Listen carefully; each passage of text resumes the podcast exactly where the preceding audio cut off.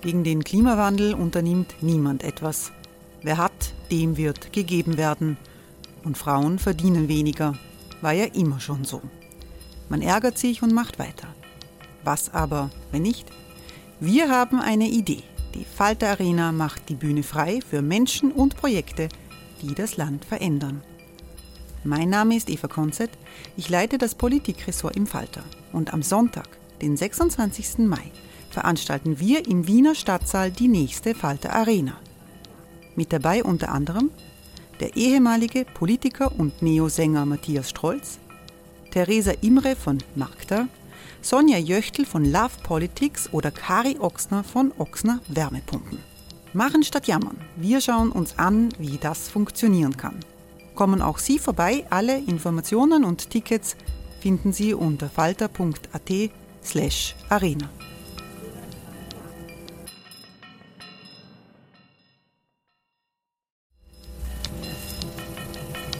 slash arena. Falter-Podcasts werden durch Werbung unterstützt. Das hilft bei der Finanzierung unseres journalistischen Angebots.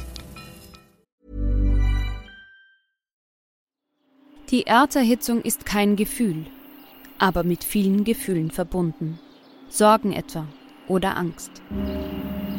Eine Veranstaltung gegen diese Ohnmacht ist Tipping Time, eine Klimakonferenz der Zivilgesellschaft.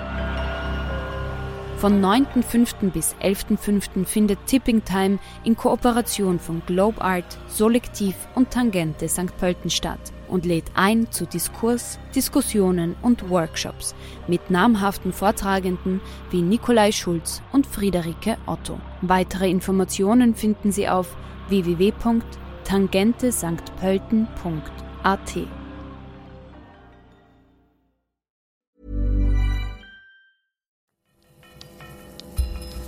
Falter Radio, der Podcast mit Raimund Löw. Herzlich willkommen, meine Damen und Herren, zum Falter Radio.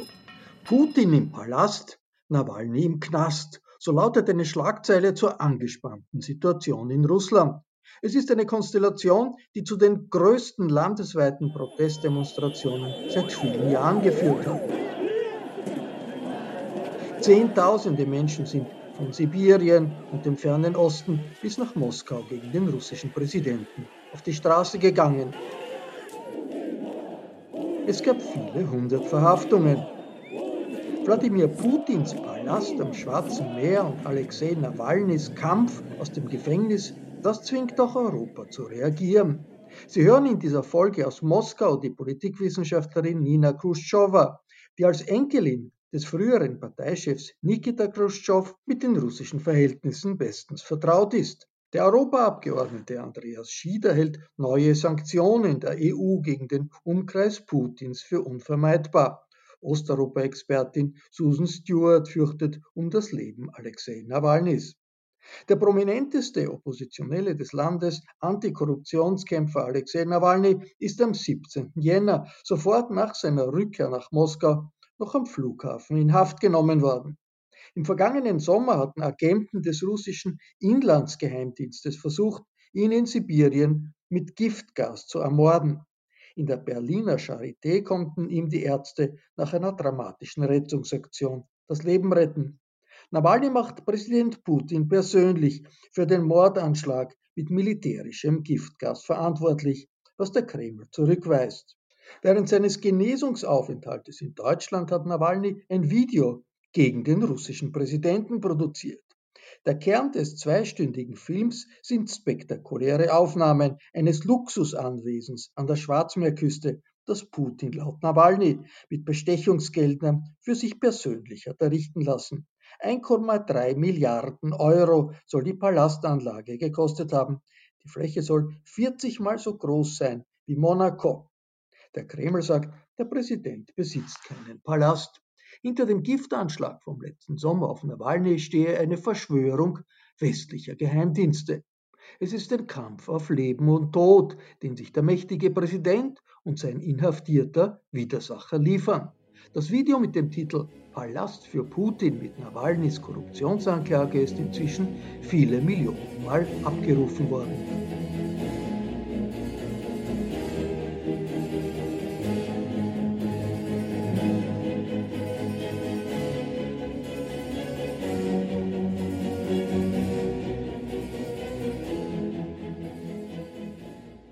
Привет, это Навальный. И это расследование мы придумали еще, когда я находился в реанимации. Но сразу договорились о том, что выпустим мы его только когда я вернусь домой, в Россию, в Москву. Hallo, ich heiße Nawalny. Wir haben mit den Nachforschungen begonnen, als ich noch in der Intensivstation lag. Wir haben uns zur Veröffentlichung entschlossen, wenn ich wieder in Russland, in Moskau bin, sagt Nawalny, damit der Held der Geschichte nicht glaubt, dass wir Angst vor ihm haben. Ich möchte nicht vom Ausland aus über seine schlimmsten Geheimnisse reden. Und wenn dem Haupttäter, der versucht hat, mich zu vergiften, und der und jetzt sicher zuschaut bei dem Film, das Herz vor Nostalgie höher schlägt, so wird das, wenn man so will, nicht nur eine Recherche, sondern auch ein Porträt seiner Persönlichkeit sein, sagt Nawalny wörtlich zu Beginn seines Films. Точно смотрит сейчас, и сердечко его сжимается от ностальгии. У нас не просто расследование, а в каком-то смысле психологический портрет, что ли. Dass Alexei Nawalny am 17. Jänner überhaupt das Flugzeug von Berlin nach Moskau bestiegen hat, war ein riskanter Schritt, aber der Antikorruptionskämpfer will in Russland etwas bewirken. Aus dem Exil im Westen wäre das nicht möglich. Die russische Politikwissenschaftlerin Nina Khrushcheva lehrt in den USA, in der New School in New York.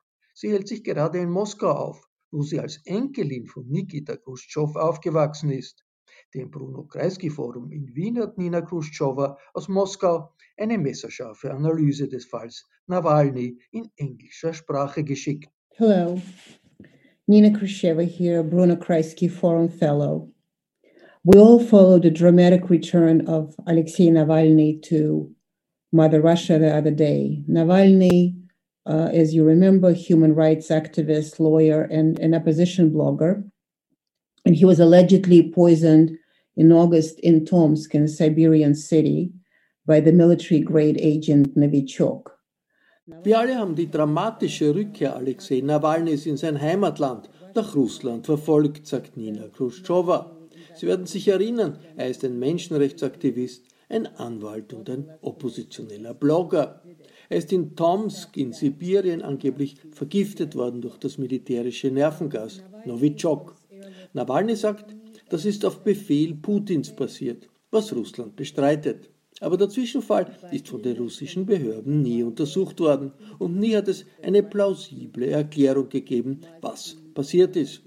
Außer zu sagen, dass das CIA dahinter stecken muss. Nina Khrushcheva erinnert daran, dass Nawalny in der Zeit seiner Rehabilitation durch eigene Recherchen Beweise für den Giftgasangriff des Geheimdienstes gegen seine Person gesammelt hat. After uh, this new Navalny investigations, In one, he posed as a security boss and called one of his alleged poisoners, recording the whole hour of um, this conversation, and essentially, in which essentially the man um, admitted uh, of the uh, admitted the deed of the poisoning. Bei einer seiner Nachforschungen hat sich Nawalny als ein Boss der Sicherheitsdienste ausgegeben.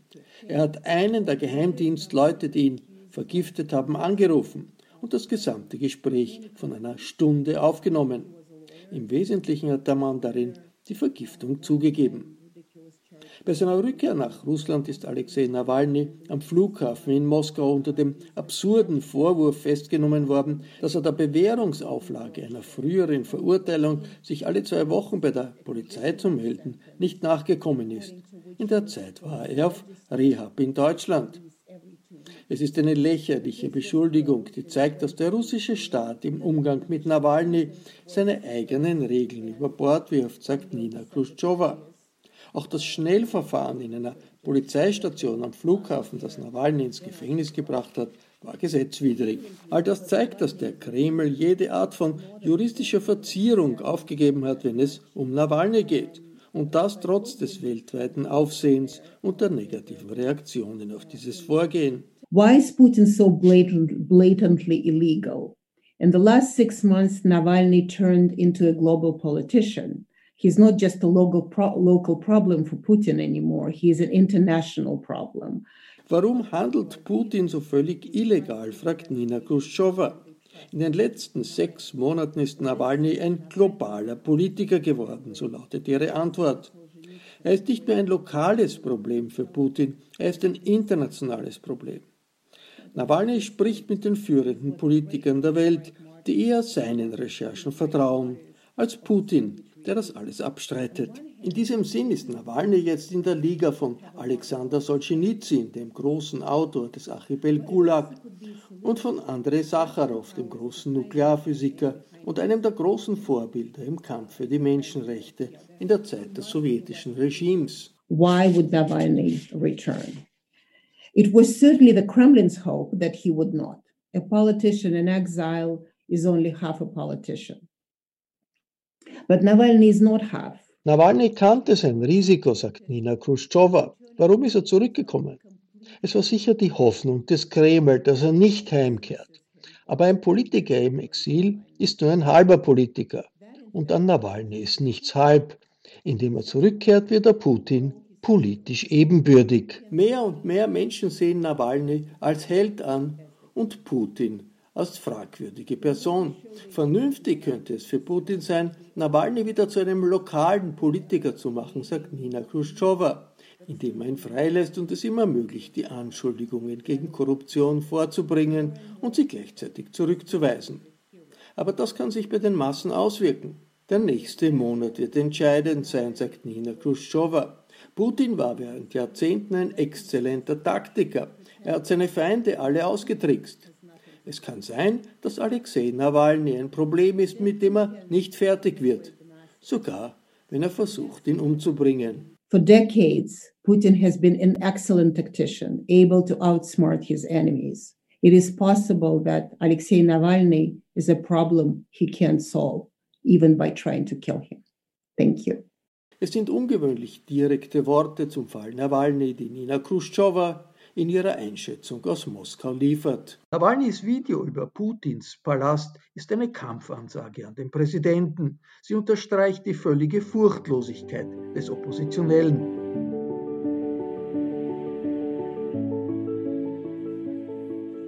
Я в Дрездене, а вот в этом неприметном панельном здании чертили свои первые коррупционные схемы те, кто позже устроит самое... Ich bin in Dresden. In diesem schmucklosen Plattenbau schmiedeten sie ihre ersten Korruptionspläne, die schließlich zur größten Ausplünderungsaktion Russlands und seines nationalen Reichtums werden sollten. Ihr Leader, der 33-jährige Putin, der einmal der reichste Mann der Welt werden sollte, hat hier gelebt. И самый богатый человек планеты жил здесь. Wie das genau mit der Skala der Superreichen in der Welt aussieht, in der Nawalny in seinem Video Putin ganz vorne sieht, sei einmal dahingestellt. Für die Europäer stellt sich wieder einmal die schwierige Frage, wie sie auf das Vorgehen der russischen Führung reagieren sollen. Der sozialdemokratische Delegationsleiter Andreas Schieder gehört dem Außenpolitischen Ausschuss des Europäischen Parlaments an. Ich habe ihn gefragt, inwiefern man in der EU der Meinung ist, dass die gesamte Affäre Nawalny über das hinausgeht, was man von Putin bisher schon erlebt hat. Erstens einmal muss man sagen, dass natürlich äh, Wladimir Putin über die Jahre eine ganz stark auf ihn äh, zentrierte System etabliert hat, wo alles, äh, was nicht nur Medienfreiheit, Unterdrückung und politische Unterdrückung, sondern natürlich auch Nepotismus, Korruption und ein, ein System geschaffen, das in vielerlei Hinsicht korrupt und äh, undemokratisch ist. Ähm, und mit Nawalny ist es jetzt erstmals gelungen, dass, dass es eine Opposition gibt zu Wladimir Putin, dass äh, diese Machenschaften von Putin, das Fehlen von Demokratie und äh, Pressefreiheit einmal ganz klar sichtbar wird. Und ich habe den Eindruck, es ist erstmals wirklich Druck auf äh, Putin, innenpolitischer Druck auf Putin durch Nawalny. Nawalny hat dieses spektakuläre Video online gestellt, wo er einen Palast am Schwarzen Meer zeigt und sagt, das ist ein milliardenschwerer Palast, der äh, dem Putin gehört, mit Korruptionsgeldern äh, errichtet wurde. Der Kreml sagt, das gehört ihm überhaupt nicht. Wem glaubt man da eigentlich in Brüssel eher bei solchen Aussagen? Ich glaube äh, eindeutig äh, Nawalny. Und zwar nicht, weil Nawalny da quasi der Liebling Brüssels ist, sondern weil man natürlich weiß, so einen Palast zu errichten, äh, wer soll denn das sonst machen in äh, Russland? Und wir haben auch im Europäischen Parlament ja eine ganz scharfe und intensive Diskussion zum Nawalny-Fall gerade diese Woche im Plenum auch geführt. Und da ist sich das Europäische Parlament über alle Fraktionen hinweg ganz, ganz einig. Es geht nicht, dass Regimekritiker eingesperrt werden. Wir können nicht länger zuschauen, dass äh, Regimekritiker vergiftet, ermordet, beiseite geschafft werden. Wir können nicht weiter zuschauen, dass hier auch äh, Korruption äh, gang und gäbe ist. Und daher ist auch eine sehr scharfe Resolution verabschiedet worden vom Europäischen Parlament. Und Ihre Frage in aller Kürze zu beantworten, eindeutig ist man hier auf Seiten der Demokratie und der Menschenrechte und damit auf Seiten von Nawalny. In der Europäischen Union hat es immer unterschiedliche Ansätze gegeben in den Beziehungen äh, zu Putin. Die Balten und die Polen war, waren für einen härteren Kurs, für stärkere Sanktionen, während die Italiener und auch die Österreicher dem Kremlherrn doch immer wieder vieles nachgesehen haben. Gibt es diese Teilung nach wie vor? Ja, weil es gibt natürlich die Teilung jener Länder, die, wenn man so will, eine Geschichte oder eine Grenze mit äh, Russland äh, haben, die für einen äh, meiner Meinung nach sehr harten, manchmal auch etwas unreflektierten Kurs äh, eintreten. Und es gibt die Länder Österreich, Italien, Deutschland, äh, die nicht übersehen, dass bei aller Kritik und bei allen negativen Entwicklungen in Russland natürlich trotzdem die Europäische Union eine Gesprächsbasis braucht zu Russland, weil ohne Gesprächsbasis wird es uns noch weniger gelingen, äh, diese Vorkommnisse, die alle passieren, wieder in die richtige Richtung zurückzudrehen. Aber, und das ist die, glaube ich, die historische Entwicklung über die letzten Jahre, jeder sieht, äh, Russland entwickelt sich zum Schlechten. Russland und Putins Regime wird immer ärger und daher wird natürlich dieser Unterschied, wenn Sie so wollen, in Europa immer kleiner, weil es eigentlich so arg ist, dass man natürlich nicht länger mehr zuschauen kann. Es gibt Sanktionen gegen Russland, gegen den Kreis um Putin äh, seit der Invasion der Krim vor sechs Jahren. Die Österreicher, Österreich hat sich da immer wieder bei den Sanktionen äh, äh, in die Gruppe jener eingereiht, die gesagt haben, äh, die wirken nicht, ähm, man soll wirtschaftliche Beziehungen eher lockern. Wie ist Ihre Position jetzt in dieser Frage? Ich glaube, wir sind, ich habe mich auch da ein bisschen gewandelt, weil ich glaube, dass wir stärker daran arbeiten müssen, nicht nur im Fall Russland, sondern auch im Fall Weißrussland, in vielen anderen Fällen, äh, mit zielgerichteten Sanktionen viel stärker vorzugehen. Also das heißt Sanktionen, die über die klassischen Handelssanktionen auch äh, Konten einfrieren von Oligarchen, von Verbündeten, von äh, jenen Erfüllungsgehilfen, Richtern und anderen, die quasi diese Regime am, am, am Leben erhalten und diese menschenrechtswidrigen Entscheidungen und Beschlüsse exekutieren. Das heißt, in der internationalen Diskussion. Magnitsky Act ist hier ein, eines dieser äh, Vorbilder oder Beispiele. Und Was ist darunter zu verstehen? Und da ist darunter zu verstehen, dass man äh, ein System entwickelt, das alle Handlanger des Systems äh, international geächtet werden, ihre Konten eingefroren wird, ihre Reisefähigkeit eingefroren wird und das auch zwischen den Ländern so ist, dass man äh, quasi über das eigene hinaus, äh, also quasi nicht nur das Europa betrifft, sondern dass man auch schaut, dass es mit, mit anderen Ländern und Kontinenten ebenfalls vollzogen wird, sodass die Leute dann schon persönlich ganz stark betroffen sind. Diese Diskussion, äh, wie man solche zielgerichteten Sanktionen ähm, implementieren kann, ist gerade, wenn man so will, die heißeste Diskussion in Europa und darum geht's. Und das ist natürlich auch ein Resultat der Politik Putins. Das heißt, Sie als Delegationsleiter der SPÖ im Europaparlament sind dafür, die Sanktionen äh, gegenüber der Führung, der Putin-Führung in Russland doch beträchtlich zu verschärfen. Denn solche Magnitsky-Sanktionen, benannt nach einem äh, russischen Banker, der umgekommen ist vor vielen Jahren äh, in Russland im Gefängnis und solche Sanktionen gibt es aus den USA, gibt es auch von amerikanischer Seite. Sie wären dafür, dass jetzt auch ernsthaft in Europa anzugehen. Ich bin dafür, dass man diese Frage auch diskutiert, höchstwahrscheinlich nicht ganz so, wie es äh, damals von der USA auch eingesetzt worden ist, aber dass Europa sich auch äh, die Möglichkeit gibt, mit Sanktionen stärker auch hier zu reagieren, weil wir sehen das in vielerlei Fällen, äh, wenn erwartet wird, dass man in Menschenrechtsfragen nicht nur wegschaut, dann braucht man auch Instrumente, die es ermöglichen, hier den Druck zu verstärken. Und ja, für solche Diskussionen bin ich. Heftig umstritten ist äh, die Gasleitung Nord Stream, zwischen Russland und Deutschland durch die Nordsee, die gebaut wird äh, vom russischen Gaskonzern Gazprom, ist im Wesentlichen fertig, soll mehr russisches Erdgas nach Deutschland bringen. Soll die Ihrer Meinung nach jetzt fertiggestellt werden in der jetzigen Situation? Das war auch ein heiß umstrittenes äh, Thema im Europäischen Parlament und äh, ich glaube nach wie vor, dass es äh, eigentlich Europas und jene Länder, die, die diese Gaspipeline bauen, äh, wenig Druck auf Putin, aber sich viel, selber viel Schaden zufügen, wenn sie jetzt einfach den Bau einstellen. Das heißt, ich bin schon dafür, dass man äh, äh, an sich äh, sich überlegt, auch diese Pipeline, die ja zur Gasversorgung auch Europas dient und, dient und äh, Gas ist ja auch eine Brückentechnologie, wenn man gerade äh, Ausstieg aus, aus Kohle und dergleichen äh, diskutiert, dass man daran an sich weiterarbeitet. Aber man muss sagen, auch dieses Thema ist immer stärker durch das Handeln von Putin in Diskussion gekommen. Und äh, da verschiebt sich auch gerade etwas in Europa, dass immer mehr auch finden, man muss auch über die Frage äh, Nord Stream 2 und äh, Gaslieferverträge äh, mit, mit Russland äh, diskutieren. Und äh, das ist eine, eine Verschärfung der Diskussion und die wiederum hat auch wirklich Putin selbst verursacht. Wenn ich noch eins dazu sagen darf, äh, Gerhard Schröder, der vormalige deutsche Bundeskanzler, ist ja äh, zum Beispiel Aufsichtsrat von Gazprom. Und selbst der hat sich jetzt rund um die Ereignisse um äh, äh, Nawalny sehr, sehr kritisch geäußert und hat äh, Putin, mit dem er an sich aus seiner Zeit als Kanzler eine gute Gesprächsbasis hat, scharf kritisiert. Also man sieht, auch wenn man so will, Freunde von Putin wenden sich ab, weil es einfach so nicht mehr geht.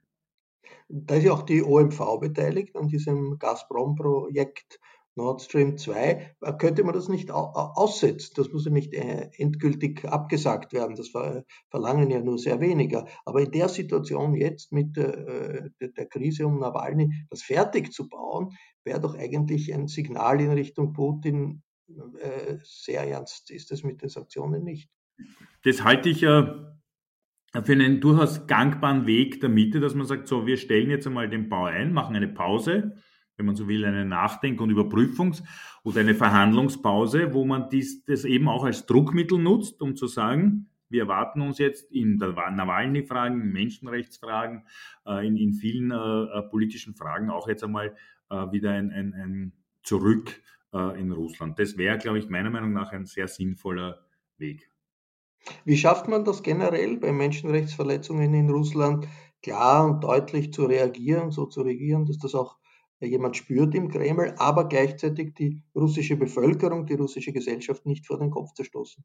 Ja, das ist diese Diskussion um diese äh, zielgerichteten Sanktionen einerseits, um hier auch quasi nicht die Bevölkerung vor den Kopf zu stoßen. Und wir haben natürlich im Verhältnis mit Russland ein anderes Problem auch, dass natürlich Russland nach wie vor ein, ein, ein weltpolitisch, außenpolitisch in vielen Krisenhärten wichtiges Land ist.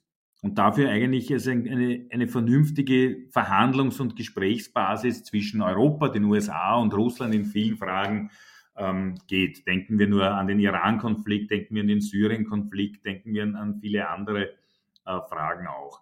Und aus dem heraus äh, brauchen wir, glaube ich, mehr strategische Überlegungen, wie man die Gesprächsbasis mit Russland wiederherstellen kann. Und das heißt eben auch, Russland zurückzubringen auf den Boden europäischen Menschenrechtsstandards. Man darf ja nicht vergessen, Russland ist ja schon auch im Europarat, also nicht in der Europäischen Union, sondern im, im viel größeren Europarat, dort wo die ganzen Menschenrechtskonventionen äh, herkommen, wo auch der Europäische Menschenrechtsgerichtshof angesiedelt ist, eigentlich Mitglied, auch in der äh, OSZE und auch die Standards, die damals gemeinsam mit Russland auch beschlossen worden sind, werden jetzt laufend von Putin gebrochen. Und da müssen wir schauen, dass Russland hier wieder zurückkehrt, wenn man so will, in den Reigen auch der international ein bisschen verlässlicheren.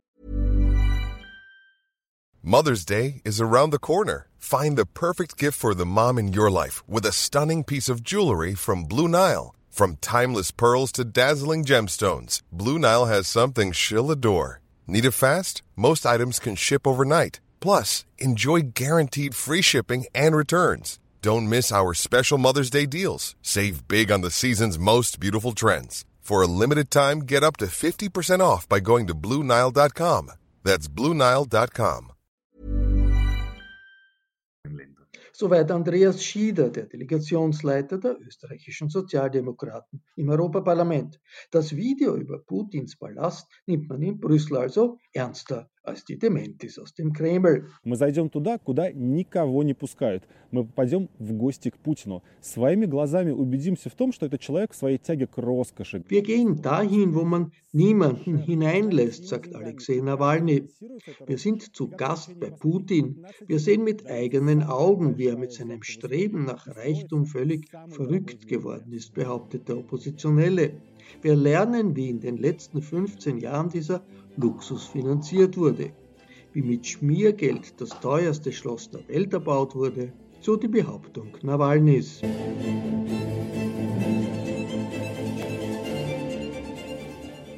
Ich habe in Berlin in der Stiftung Wissenschaft und Politik die Russland-Expertin Susan Stewart gefragt, wie sie die großen landesweiten Demonstrationen dieses Wochenendes einschätzt. Es sind äh, viele Demonstrationen, ja, in vielen Städten. Äh, es sind allerdings keine riesengroßen Demonstra Demonstrationen, ähm, aber es zeigt, dass äh, es Unterstützung für Nawalny gibt und äh, dass es die gibt eben nicht nur in Moskau und St. Petersburg, sondern eben auch woanders in der Breite. Äh, aber die Reaktionen der Behörden haben natürlich dazu geführt, dass äh, Leute teilweise Angst hatten, auf die Straße zu gehen. Dazu kommt auch die Kälte. Äh, also ich denke, dass diese Reaktionen im Vorfeld und auch während der Demonstrationen die Festnahmen gezeigt haben, dass die Behörden wirklich ähm, entschlossen sind, äh, mit allen Mitteln gegen die Demos vorzugehen. Die Leute sind ja auch in Sibirien im fernen Osten auf die Straße gegangen, wo es minus 20, minus 30 Grad hat oder noch kälter ist. Wann hat es denn das letzte Mal eine derart breite Protestbewegung gegeben in Russland? Na, wir hatten ja neuerdings äh, zwar nicht breit, aber massiv im fernen Osten, ja in, in Habarovsk hatten wir ja die äh, Demonstrationen äh, in Bezug auf den äh, Abruf des Gouverneurs Sergei Furgal. Also das heißt, es ist ja äh, nicht lange her, dass es tatsächlich äh, große Proteste gegeben hat. Ähm, in der Breite äh, gab es das in der Tat äh, nicht äh, so oft. In 2011, 2012 gab es relativ massive Demonstrationen, aber ansonsten hatten wir oft eher lokale Demonstrationen, auch in Bezug auf Lokalwahlen in Moskau in 2019 oder äh, in Bezug auf ähm, Umweltfragen oder ähm, Infrastrukturpannen. Ähm, auch äh, in den letzten Jahren äh, gab es viele kleinere Demonstrationen. Jetzt konzentriert sich die Auseinandersetzung ganz um die Person von Alexei Nawalny. Wie wirkt sich das aus? Ich denke, äh, dass ähm, dass es eben um diese Person geht, ist so ein bisschen, äh, das gibt sozusagen ein Zentrum für die Demonstrationen. Das heißt, es gibt eine konkrete Person, äh, die verfolgt wird, äh, wo man jetzt weiß, dass äh, versucht wurde, äh, ihn umzubringen ähm, seitens des russischen Staates. Das heißt, äh, das, das motiviert viele Leute, weil es etwas Konkretes gibt. Es gibt einen konkreten Fall. Äh, aber es geht natürlich weit darüber hinaus, denn äh, Herr Nawalny steht ja vor allem für die den Kampf gegen die Korruption in Russland und gegen die hochrangige Korruption. Und er, er hat ja auch diese neue Video äh, publiziert, veröffentlicht, ähm, neuerdings in Bezug auf äh, Putin und einen äh, Palast. Äh. Nawalny ist jetzt im Gefängnis, in einem äh, Gefängnis, das berüchtigt ist. Matroskaya Tischina. Mhm. Ist sein Leben in Gefahr? Ja, ich denke schon. Also ähm, wenn wir sehen, dass äh, es den Versuch gegeben hat, also mehrmals Versuche gegeben hat, ihn umzubringen. Äh, und wir wissen, dass die äh, jetzige Führung ihn als Bedrohung wahrnimmt äh, für das jetzige Regime. Kann man nicht sagen, dass äh, sein Leben nicht in Gefahr ist, sondern man muss wirklich davon ausgehen, äh, dass äh, sie ihn loswerden möchten, also ihn irgendwie ausschalten wollen aus dem politischen Geschäft.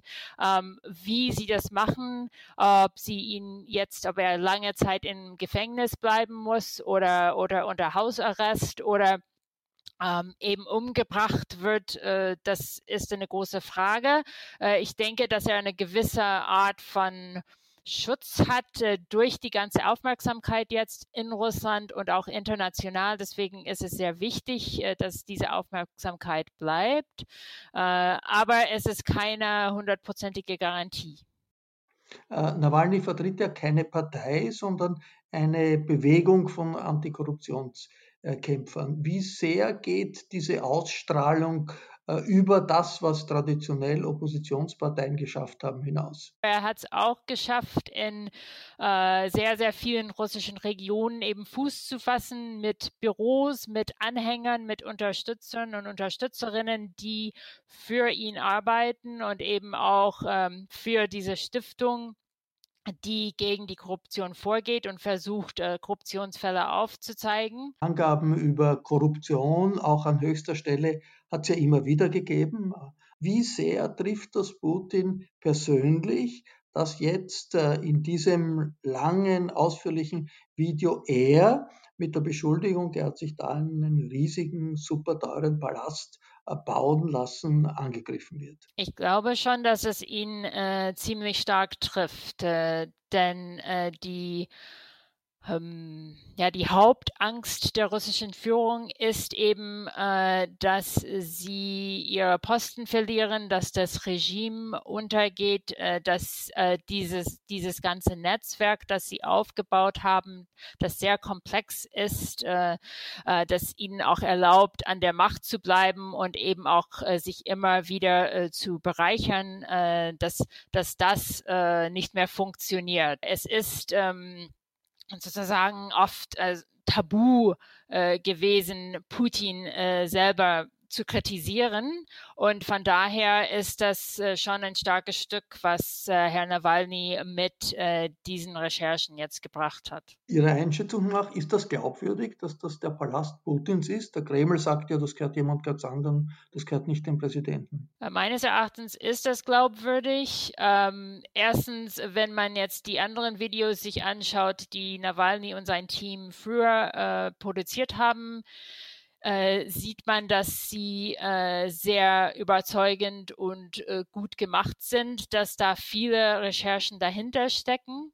Äh, zweitens äh, ist das plausibel im Hinblick auf äh, diese komplexen Netzwerke, also was man immer wieder gesehen hat in Bezug auf Russland ist, dass eben solche Offshore-Instrumente ähm, genutzt werden, diese Konstruktionen, dass sie sich immer wiederholen und ähm, dass sehr viel Energie investiert wird äh, und, und auch sehr viel äh, Expertise sozusagen da ist, äh, wie man äh, solche Transaktionen intransparent gestaltet. Äh, von daher ähm, finde ich das durchaus plausibel. Und es ist auch nicht das erste Mal, dass von äh, diesem Palast gesprochen äh, wurde, sondern äh, das kam äh, immer wieder so ein bisschen durch in den letzten Jahren so Aspekte davon. Das ist aber meines Erachtens das erste Mal, wo es tatsächlich ähm, in dieser Breite und auch in dieser Tiefe äh, dargelegt wurde. Wie sehr äh, kommt äh, Nawalny durch mit seiner Botschaft, sowohl äh, im Fall seiner Vergiftung als auch jetzt mit diesem Anklagevideo in Sachen Palast Putins bei der breiten russischen Bevölkerung? Ich denke, das ist so eine Art Durchbruch, also mit beidem, mit der Vergiftung und auch jetzt mit der, mit der Video, weil äh, vor einigen Jahren kannten wirklich äh, nicht so viele Leute äh, Nawalny. Und äh, mit der Zeit ist er etwas berühmter geworden, eben durch diese Videos, durch den Kampf äh, gegen die Korruption und dann auch als Kandidat äh, äh, für, bei der Bürgermeisterwahl in Ma Moskau in 2013. aber das war so ein relativ langsamer Prozess und jetzt auf einmal äh, dadurch, dass äh, er vergiftet wurde, dass er danach im Ausland gelandet ist, ähm, dass er auch selber eben dazu recherchiert hat und da auch erstaunliche äh, Videos äh, publiziert hat, ähm, äh, kennen ihn äh, sicherlich im Ausland äh, sehr, sehr viele, äh, aber eben auch in Russland. Und das sieht man dann auch an der Video über Putin und den Palast, äh, dass ähm, äh, ich glaube, wahrscheinlich knapp 60 Millionen Personen, wenn nicht mehr, jetzt äh, darauf geklickt haben. Und äh, von daher äh, ist das wirklich ein Schub äh, für seinen Bekanntheitsgrad. Bei den Demonstrationen verhaftet ist auch seine Frau worden.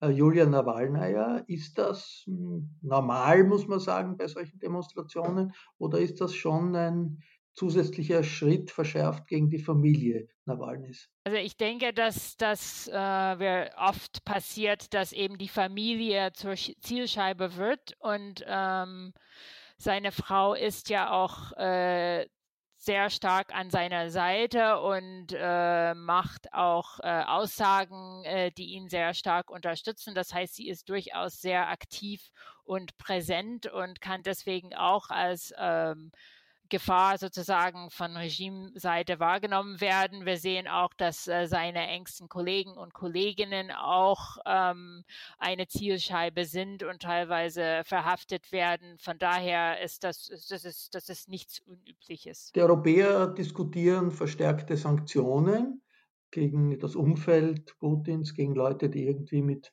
der Repression gegen Nawalny zu tun hatten. Wie sehr muss der Kreml überhaupt auf das Ausland Rücksicht nehmen. Das kommt darauf an, äh, welche Ziele der Kreml hat. Äh, ich glaube, äh, wenn man jetzt schaut auf die vergangenen Jahre, wo immer mehr Sanktionen gegen Russland verhängt worden sind, ähm, seitens der EU, seitens der USA, und wie die russische Elite darauf reagiert hat, äh, sieht man, dass sie auf der einen Seite sagen, ach, äh, eigentlich tr trifft uns das nicht, ähm, wir können gut damit leben. Teilweise ist das auch sogar sozusagen äh, für uns ein Ansporn, äh, uns intern zu entwickeln. Ähm, allerdings äh, versuchen sie eben auch, äh, diese Sanktionen loszuwerden, ja, in der sie sich ähm, Alliierte oder ähm, Unterstützer suchen innerhalb der EU äh, bestimmte Mitgliedstaaten, die äh, vielleicht äh, ein Veto einlegen könnten gegen diese Sanktionen oder jetzt auch während der äh, Covid-19-Krise äh, hat Putin vorgeschlagen, äh, dass die Sanktionen verschwinden sollten aus, als Zeichen der Solidarität in dieser Krise.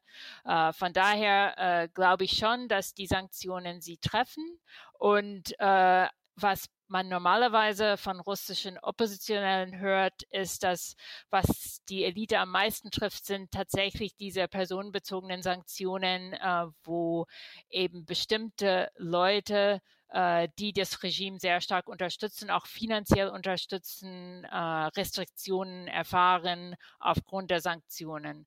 Äh, von daher können sie, also das kann ihnen, glaube ich, nicht völlig egal sein. Soweit das Urteil von Susan Stewart von der Stiftung Wissenschaft und Politik in Berlin. Ich verabschiede mich von allen, die uns auf UKW hören, im Freirad Tirol und auf Radio Agora in Kärnten. Analysen zu internationalen Entwicklungen finden Sie jede Woche im Falter. Ein Abonnement des Falter sichert, dass Sie gut informiert bleiben über Kultur, Innenpolitik, Wirtschaft und eben auch Außenpolitik. Ein Abo kann man im Internet bestellen über die Adresse abo.falter.at. Ursula Winterauer hat die Signation gestaltet. Beim langjährigen Moskau-Korrespondenten und Buchautor Georg Dox bedanke ich mich für die Hilfe bei den russischen Redeausschnitten aus dem Nawalny-Film. Danke auch an das Bruno Kreisky-Forum, das uns die Stellungnahme von Nina Khrushcheva zur Verfügung gestellt hat. Anna Goldenberg betreut die Technik. Ich verabschiede mich bis zur nächsten Folge.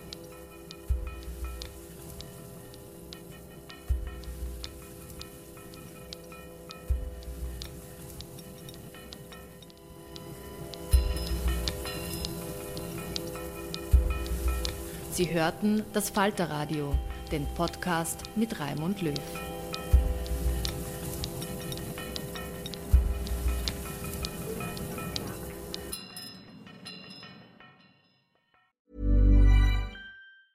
A lot can happen in three years, like a chatbot may be your new best friend. But what won't change? Needing health insurance. United Healthcare Tri Term Medical Plans, underwritten by Golden Rule Insurance Company, offer flexible, budget friendly coverage that lasts nearly three years in some states. Learn more at uh1.com. Imagine the softest sheets you've ever felt. Now imagine them getting even softer over time. That's what you'll feel with Bowl and Branch's organic cotton sheets. In a recent customer survey, 96% replied that Bowl and Branch sheets get softer with every wash. Start getting your best night's sleep in these sheets that get softer and softer for years to come. Try their sheets with a 30-night guarantee. Plus, get 15% off your first order at bowlandbranch.com. Code BUTTERY. Exclusions apply. See site for details.